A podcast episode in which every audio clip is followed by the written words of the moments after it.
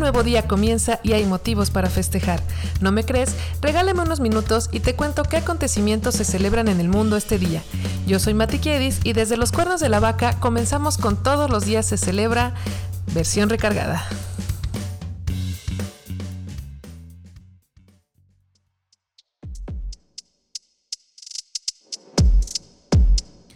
Esta es la semana 29 de 2023.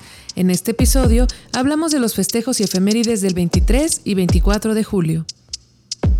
Buen día, buena vida. Hoy domingo 23 hablaremos del Día Mundial de las Ballenas y Delfines, el Día Mundial del Síndrome de Sjorgen, el Día Nacional del Pisco y el Día Nacional del Geógrafo, mientras que mañana lunes 24 celebraremos el Día Internacional del Tequila, el Día Internacional del Autocuidado y el Día Nacional de los Primos.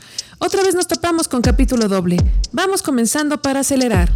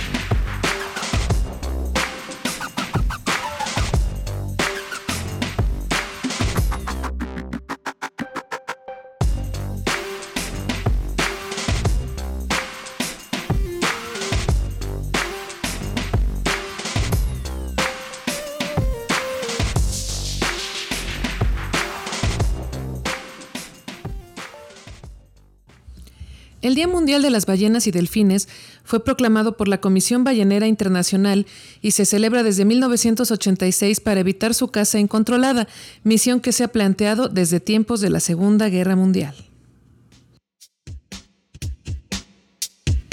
¿Quieres conocer un poco más acerca de este tema? Existe una ballena gigante, se llama rorcual azul y llega a medir 33 metros de longitud y puede pesar hasta 190 toneladas. ¡Oh, my God! El canto de las ballenas jorobadas sigue las reglas de la música pop.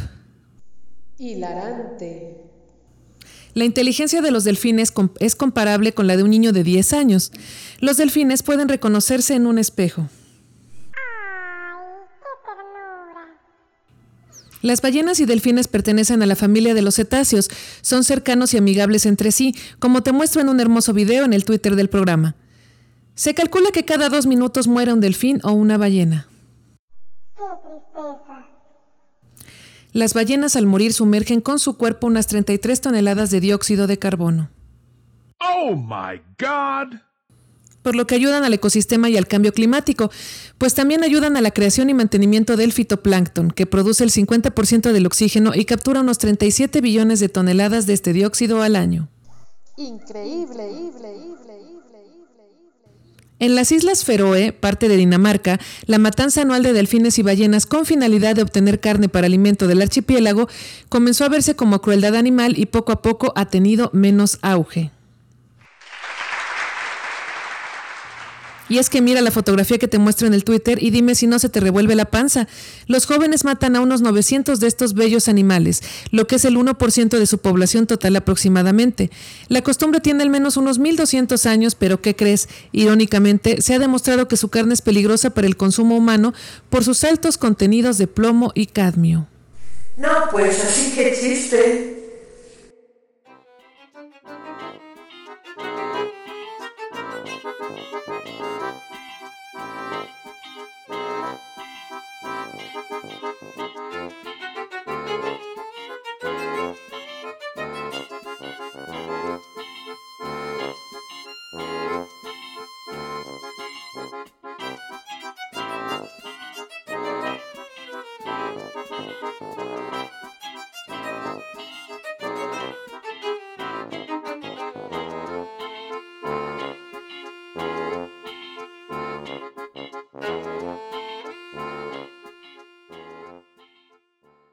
El Día Mundial del Síndrome de Sjögren busca sensibilizar a la población sobre esta enfermedad del sistema inmune, sus causas y consecuencias. La enfermedad fue descubierta a inicios del siglo XX por el médico sueco Henrik Schorgen en sus pacientes femeninas que padecían artritis crónica.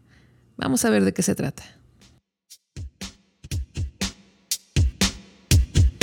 ¿Quieres conocer un poco más acerca de este tema? El síndrome de Sjögren afecta a las glándulas exócrinas que inflaman membranas mucosas y glándulas salivales, disminuyendo la producción de lágrimas, saliva, moco y secreción vaginal. Se puede relacionar con otras enfermedades como artritis reumatoide, esclerodermia, lupus y cirrosis. Es una enfermedad mayoritariamente aparecida en mujeres mayores de 40 años con síntomas como venga caja registradora. Número 1. Resequedad en ojos y boca. Número 2. Caries dentales. Número 3. Dificultad al masticar y tragar alimentos sólidos. Número 4. Enrojecimiento de ojos y lagañas abundantes. Número 5. Fotofobia, o sea, sensibilidad a la luz. Número 6. Pérdida paulatina del sentido del gusto.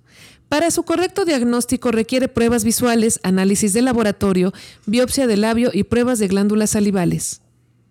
Es importante mantenerse hidratado como una de las tantas medidas preventivas de esta enfermedad, así como las visitas regulares al reumatólogo, el cuidado bucal, la actividad física y la buena alimentación.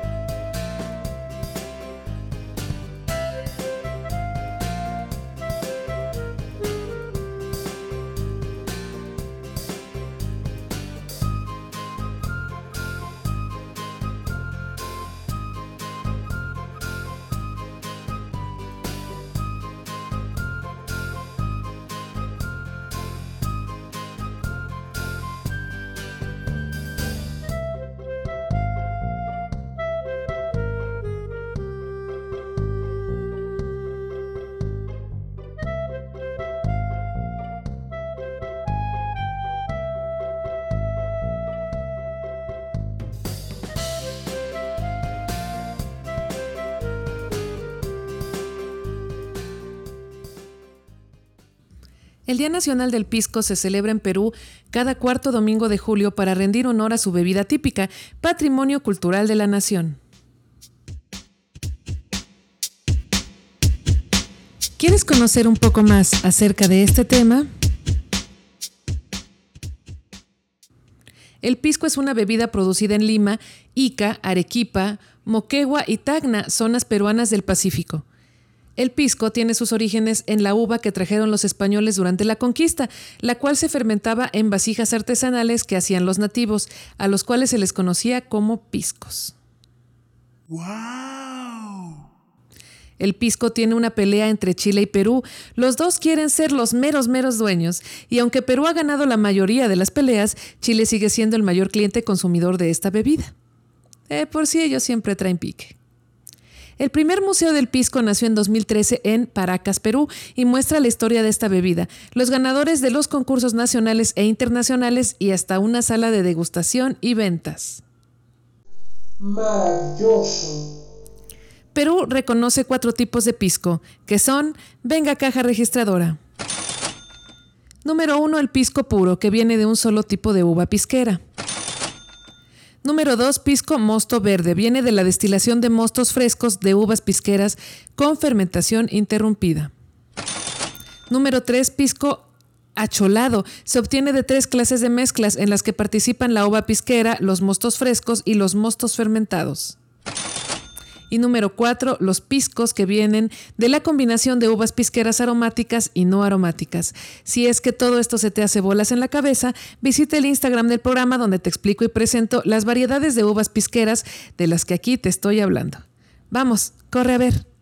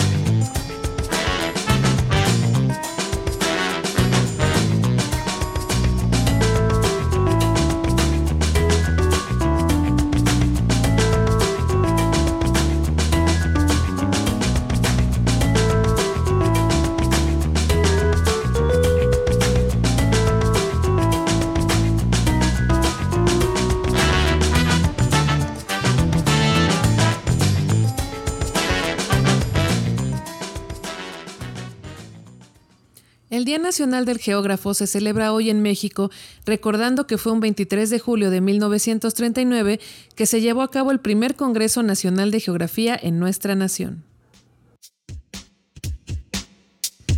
¿Quieres conocer un poco más acerca de este tema?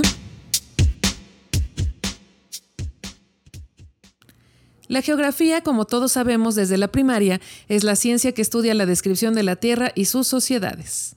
Y en las curiosidades geográficas del mundo te cuento que el Océano Pacífico es por más el océano más grande del mundo. Imagina que ocupa un tercio de la superficie terrestre. ¡Wow! La ciudad más poblada del mundo es Tokio, capital de Japón, que, agárrate, anda en los 40 millones de habitantes.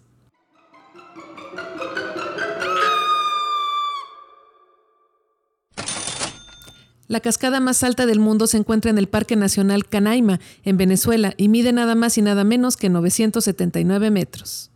Increíble. El país con más acceso al mar es Canadá, con una línea costera de 265.523 kilómetros. La cueva más profunda de la que se tiene registro es la cueva Beriovkina en Abjasia y cuenta con 2.212 metros de profundidad. Qué miedo. No te lo puedo creer. Y si crees que ya te hace falta playita, puedes ir a la más grande del mundo, la Playa do Casino, entre Brasil y Uruguay, con una extensión costera de 250 kilómetros.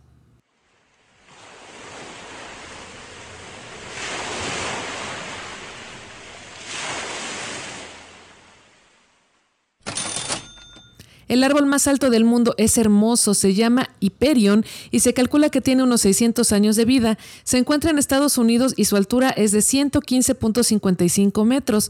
Su ubicación no está perfectamente definida para que no vayan y lo corten, pero te lo presento en el Twitter del programa. Las islas Pitcairn, en el territorio de ultramar de Reino Unido, son una gran opción si quieres escapar del mundo, ya que solo tienen 60 habitantes. Increíble. Si eres de los que quiere ver el futuro, viaja a las Islas Diómedes. Están ubicadas entre Rusia y Estados Unidos y tienen una de la otra un día de diferencia horaria, pero ambas están tan cerca entre sí que puedes ver desde la isla del pasado la isla del futuro. Qué interesante. Remato las curiosidades contándote del desierto de Bir Tawil, franja de unos 2.060 kilómetros cuadrados que en realidad no pertenece a ningún país. ¿Pero cómo? Así es, se encuentra en la frontera entre Sudán y Egipto y ambos se echan la pelotita, convirtiéndolo así en el único territorio no reclamado del mundo. Y si eres amante de los mapas antiguos, te muestro seis joyas que demuestran cómo era concebido el mundo en la antigüedad en el Twitter del programa. Por favor, no te lo pierdas.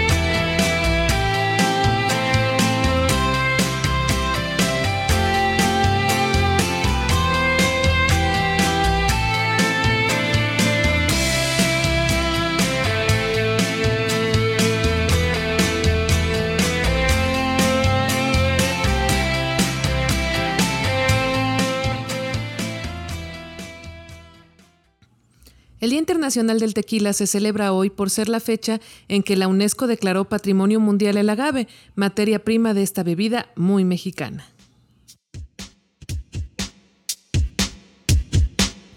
¿Quieres conocer un poco más acerca de este tema?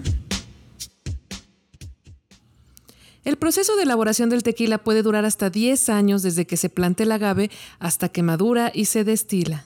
¡Wow! Los estados declarados como denominación de origen del tequila son Jalisco, Nayarit, Guanajuato, Tamaulipas y Michoacán. El tequila puede ser 100% agave o 50% agave y otro 50% mezcla de otras azúcares. También puede ser, según su tiempo de maduración, blanco o plata, joven u oro, reposado, añejo y extra añejo. En 1918, el tequila era recetado por los médicos para curar el dolor de garganta durante las epidemias de gripa, ya que tiene propiedades analgésicas, por si no lo sabías. El agave también puede utilizarse para hacer agujas, clavos o curar heridas. Cuenta la leyenda que, durante una tormenta, un rayo quebró una planta de agave y los pobladores bebieron el líquido de su interior, pensando que era un regalo de los dioses hasta que se marearon un poquito.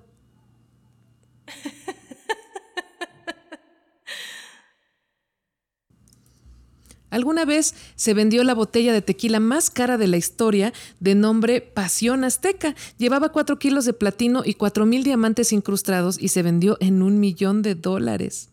¡Oh, my God! Espero que haya sido la borrachera más deliciosa de su vida. Existen unas 300 especies de agave, pero solo el azul sirve para hacer tequila. México obviamente es el primer lugar en producción de esta bebida, pero quizá te sorprenda saber que Estados Unidos se lleva el segundo lugar.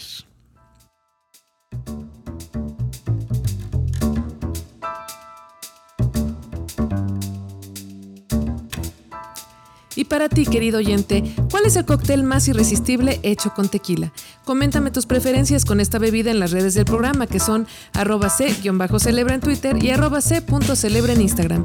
Recuerda visitarme diario, pues diario te llevo sorpresas para que sepas más de los temas que aquí te explico en todos los días se celebra.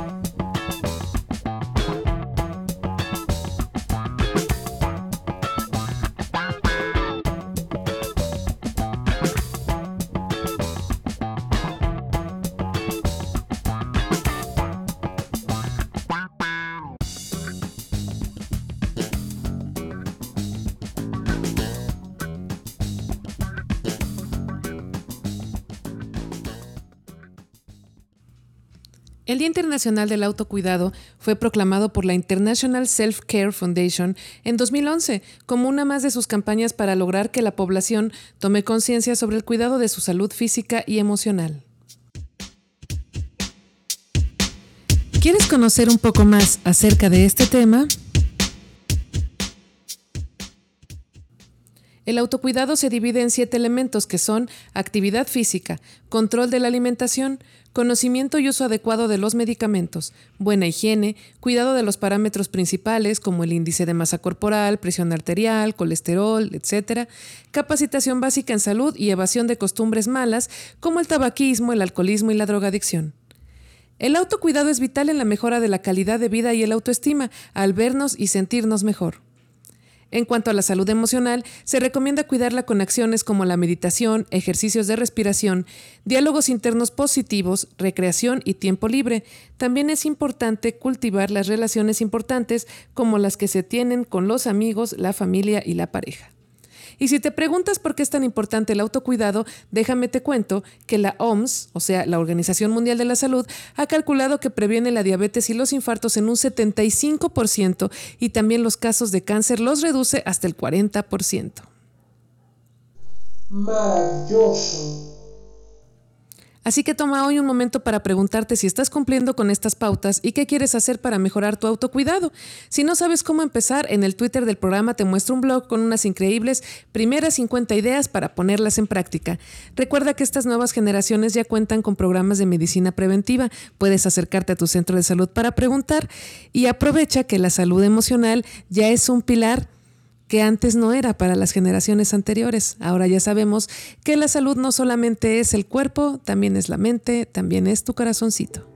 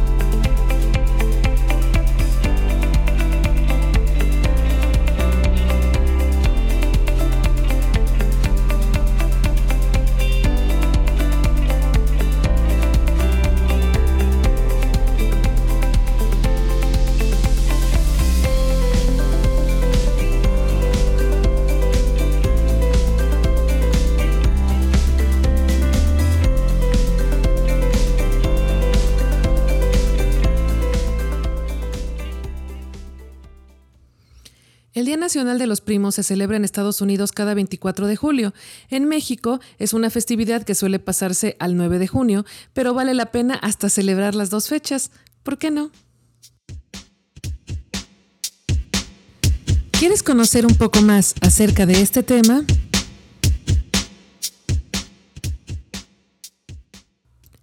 Los primos son esos hermanos postizos que la vida nos dio para pasar divertidas aventuras de niños y ser grandes amigos y consejeros de adultos.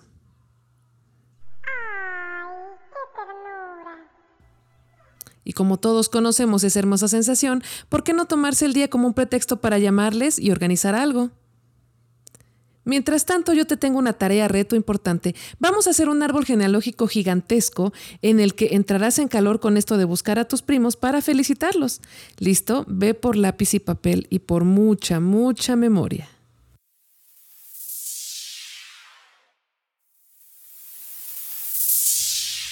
Esto es el reto.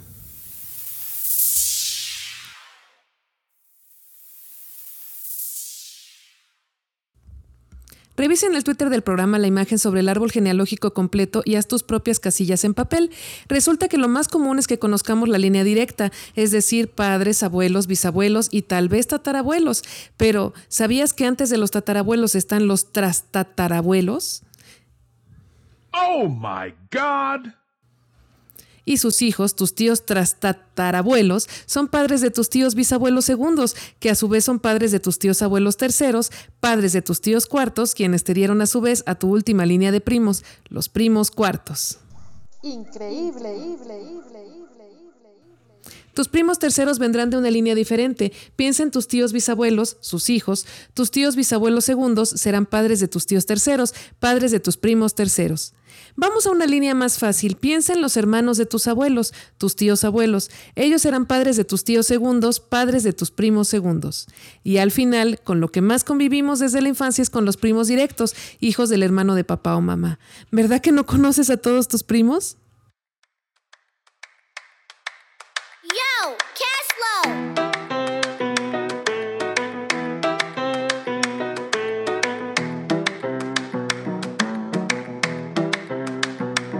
Pasó alrededor del mundo y con el paso de los años en un día como hoy.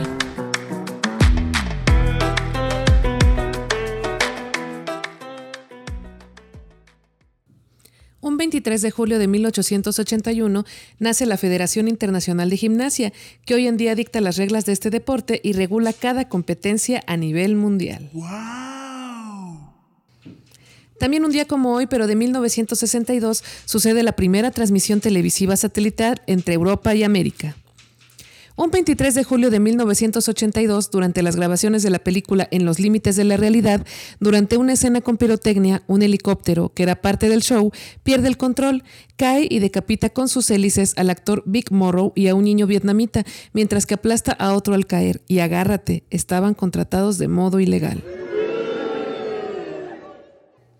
Si no sabes quién fue este actor, te cuento un dato. Fue el padre de Jennifer Jason Leigh, quien actúa en Atypical como la madre de Sam. Un 24 de julio de 1999 aparece en Nickelodeon el primer capítulo de la emblemática caricatura de Bob Esponja.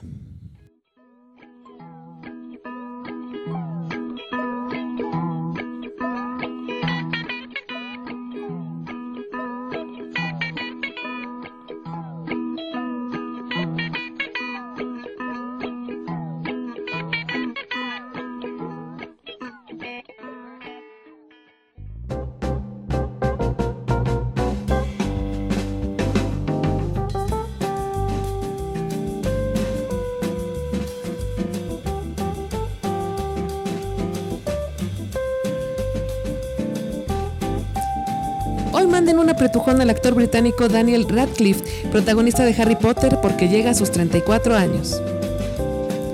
Mañana feliciten a Vicentico, ex vocalista de los fabulosos Cadillacs, pues llegará a sus 59 años.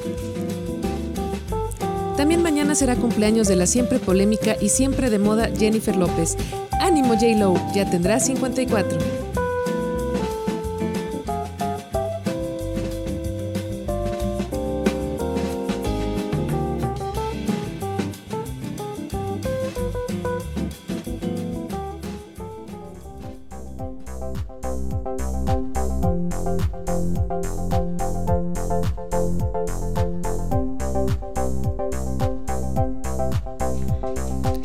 Felicitamos por su santo y damos ideas de nombres a los futuros padres con el santoral del 2307 y 2407.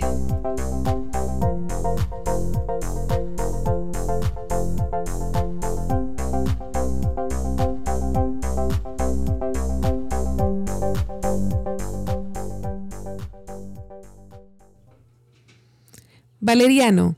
Y para mañana, Javier. Lotería.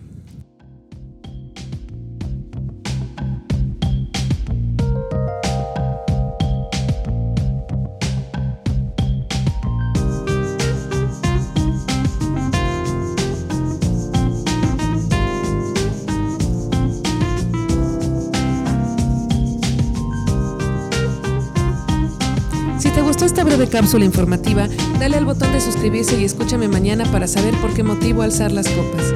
Buen día, buena vida. Ande por ahí haciendo el bien que nada le cuesta y recuerde que los mirones son de palo. Adiós.